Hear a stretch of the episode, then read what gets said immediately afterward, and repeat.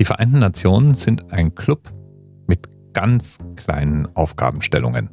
193 Staaten sind Mitglied, damit kann man die wohl als global anerkannt bezeichnen. Und die Aufgaben sind die Sicherung des Weltfriedens, die Einhaltung des Völkerrechts, der Schutz der Menschenrechte und die Förderung der internationalen Zusammenarbeit. Naja, läuft so lala, würde ich mal sagen. Aber spannend ist es natürlich schon, dass sich so ein Verein überhaupt geformt hat. Und er wurde geformt im Eindruck einer Katastrophe, nämlich des Ersten Weltkriegs. Als der zu Ende war, gab es die sogenannten Haager Friedenskonferenzen. Und es formte sich der Völkerbund, der das Ziel hatte, den Frieden auf der Welt dauerhaft zu sichern und dafür zu sorgen, dass sowas wie der Erste Weltkrieg nicht nochmal passieren konnte. Ja, das hat, wie wir ja heute wissen, praktisch gar nicht funktioniert. Aber der Zweite Weltkrieg war immerhin so katastrophal, dass der US-Präsident Franklin D. Roosevelt nach dem Scheitern des Völkerbundes dann einen zweiten Anlauf nahm, um eine Organisation zu schaffen, die das Ziel hatte, den Frieden auf der Welt zu sichern. Damals hat man es dann sogar geschafft, die Chinesen und die Russen mit an Bord zu bekommen. Und zusammen mit Winston Churchill gab es dann die sogenannte Atlantic Charter, gefolgt von der Deklaration der Vereinten Nationen und 1943 dann die Moskauer Deklaration der vier Mächte. Und seither ist die UN eine Konstante im Weltgeschehen, ganz egal, ob man sie nun kritisiert oder wie der amerikanische Präsident Donald Trump für überflüssig oder zumindest stark renovierungsbedürftig hält. Sie sind zumindest in den Konflikten dieser Welt involviert und haben auch einige Konflikte verhindert oder eine Basis für friedliche Verhandlungen geschaffen. Ja, und so weit wie das Themenfeld der UN, so weit ist inzwischen auch die organisatorische Struktur. So gibt es eine ganze Reihe angegliederter oder eng mit der UN zusammenarbeitender Sonderorganisationen. Die Sonderorganisationen der Vereinten Nationen. Und einige davon sind auch recht bekannt und populär. Zum Beispiel die Welthandelsorganisation WTO oder die Internationale Atomenergieorganisation IAEO. Und bei manchem hätte ich das gar nicht bei der UN verortet. Zum Beispiel der Internationale Währungsfonds, der IWF, gehört eben auch zu diesen Organisationen. Oder die Weltbankgruppe in Washington. Die Weltgesundheitsorganisation WHO. Und dann gibt es natürlich auch ein paar, die mir erstmal spontan gar nichts gesagt haben. Zum Beispiel die Ernährungs- und Landwirtschaftsorganisation der Vereinten Nationen, FAO. Oder wer hätte gedacht, dass es bei den Vereinten Nationen auch eine Organisation für geistiges Eigentum, die sogenannte WIPO, gibt. Die sitzt in Genf in der Schweiz. Oder wie wäre es mit dem Weltpostverein? Es gibt also so einige. Und die sind mal mehr, mal weniger bürokratisch, aber hängen auf jeden Fall alle eng an der UN und haben damit natürlich alle denselben globalen Anspruch, die Völker zu verbinden und den Frieden und den Wohlstand der Menschen zu sichern. Und damit das nicht einfach nur ein leeres Versprechen bleibt, hat sich die UN eine ganze Agenda gegeben, die sogenannten Sustainable Development Goals. Im September 2015 haben die Vereinten Nationen nachhaltige Entwicklungsziele verabschiedet, die bis 2030 erreicht werden sollen. Diese Sustainable Development Goals, kurz SDGs, betreffen unterschiedliche Politikbereiche. Darin festgelegt ist zum Beispiel die Abschaffung der Armut. Daneben werden zum Beispiel Themen wie die Beseitigung bestehender Ungleichheiten, oder die Bekämpfung des Klimawandels aufgegriffen. Insgesamt gibt es 17 solche Ziele. Und es gibt ein Projekt der Open Knowledge Foundation, von der auch eben gerade dieser Originalton war. Auf 2030-watch.de kann man da nachschauen, wie sich Deutschland denn bei der Umsetzung dieser 17 Ziele schlägt. Hinter jedem dieser Ziele steckt nämlich auch ein detaillierter Umsetzungsplan. Und der Themenanker heute hat mit diesen Zielen zu tun, nämlich genau genommen mit Ziel Nummer 4. Vorgeschlagen hat es uns R. -Punkt.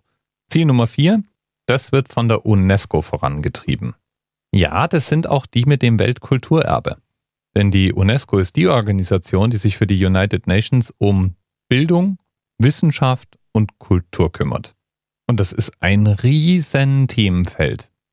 Das Ziel Nummer 4, das heißt ja nicht nur Bildung für alle, sondern spricht davon, dass es darum geht, inklusive, gerechte und hochwertige Bildung zu gewährleisten und ganz besonders auch die Möglichkeiten des lebenslangen Lernens zu fördern.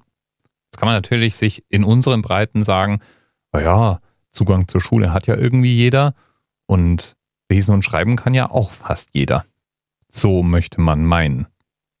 Bis man dann sich mal die einschlägige Statistik anschaut, da könnte der ein oder andere vielleicht überrascht sein, kann ich mir vorstellen. Also ich war es jedenfalls.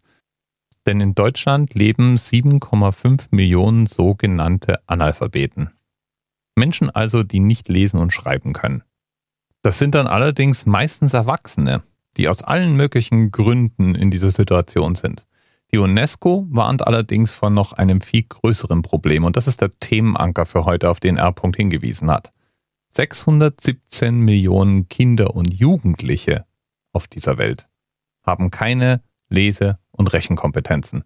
Und wenn wir nichts tun, dann werden das bis 2030 wahrscheinlich eher so um die 850 Millionen sein. Also bald fast eine Milliarde. Die Welt steuert also auf nicht mehr und nicht weniger als eine globale Bildungskrise zu. Und die UNESCO stemmt sich mit ihren Plänen zur Umsetzung dieses Sustainable Development Goals Nummer 4 mit aller Macht dagegen. Und das hat jetzt auch nicht nur was mit dem Bau von Schulen oder der Forderung nach besseren Lehrplänen oder so zu tun. Sogar die Weltbank spricht von einer globalen Bildungskrise. Wenn nichts passiert, dann werden bis 2030 die Hälfte der globalen Jugend Analphabeten sein. Und das hat ganz viele dramatische Auswirkungen. Zum Beispiel weiß man, dass der Zugang für Frauen und Mädchen zur Bildung einen dramatischen positiven Einfluss auf ihre Gesellschaften haben kann.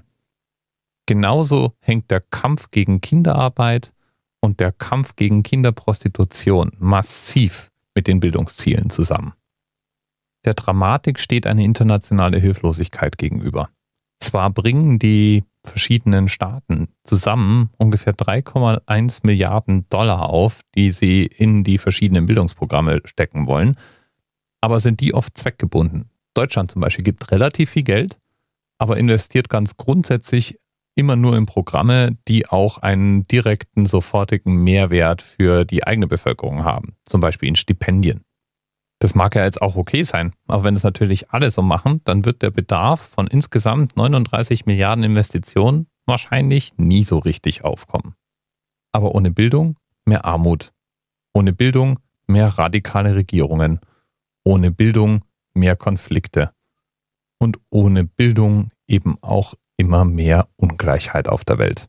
Damit alle Punkte erfolgreich umgesetzt werden, fordern die SDGs auch die Verbesserung politischer Institutionen und eine globale Zusammenarbeit. Und weil jeder von uns betroffen ist, ist ein guter Überblick wichtig. Genau diesen verschafft 2030 Watch. Das Online-Tool ermöglicht eine detaillierte Visualisierung zum aktuellen Umsetzungsstand. In fünf Farbstufen wird dargestellt, wie gut oder schlecht die deutsche Politik dasteht.